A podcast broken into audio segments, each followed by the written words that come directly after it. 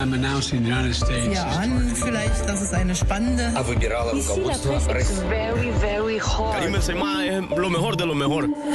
La revue de presse internationale sur Europe 1. Nous irons ce matin au Royaume-Uni et en Italie. Mais notre première étape nous envoie de l'autre côté de la Méditerranée, euh, au Maroc. Bonjour Alexandre Blanc. Bonjour. De quoi parle-t-on ce matin à Rabat? C'est le sort de Brahim Sadoun qui fait la une. Ce Marocain de 21 ans qui combattait dans l'armée ukrainienne a été arrêté au mois d'avril dans la région de Donetsk, un territoire contrôlé par la Russie, explique le magazine tel quel. Originaire de Meknes, le jeune homme est arrivé à Kiev en 2019 pour ses études avant de porter l'uniforme militaire en 2021, raconte le quotidien L'Opinion. Après un procès expéditif, les autorités locales l'ont condamné à la peine de mort au prétexte qu'il serait un mercenaire. Que peut faire le Maroc se demande le quotidien Libération alors que le Royaume a déclaré ne pas reconnaître la République de Donetsk? Parmi les scénarios possibles, le site Média 24 évoque un échange de prisonniers de guerre.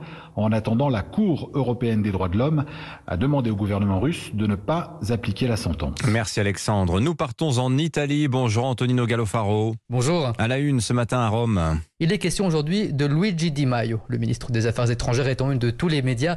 Il a décidé de quitter son parti, le mouvement 5 étoiles. Un choix souffert, mais les ambiguïtés, ça suffit. Ce sont ces paroles reprises par l'agence de presse ANSA. Enfin, Di Maio peut crier au monde entier d'être atlantiste, européiste et non proche de Poutine, ironise il Fatto Quotidiano, qui a toujours été proche du parti antisystème. Le journal se réfère à la position du mouvement 5 étoiles, pas toujours claire sur son rapport avec la Russie.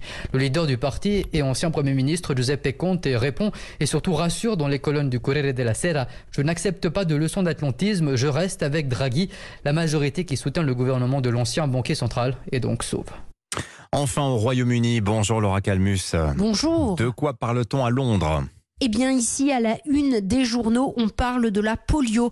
Le virus n'avait pas été retrouvé sur le sol britannique depuis plus de 40 ans, selon le Daily Mail, qui explique que le virus a été retrouvé dans des échantillons d'eau usée prélevés dans une station d'épuration à Londres. Alors pour rappel, le virus est extrêmement contagieux. Il attaque le système nerveux et peut causer une paralysie permanente. Le journal Le Times explique également que les médecins ont reçu des informations sur la maladie et les symptômes pour ne pas être pris de court. Difficile de savoir d'où viennent exactement ces traces de virus.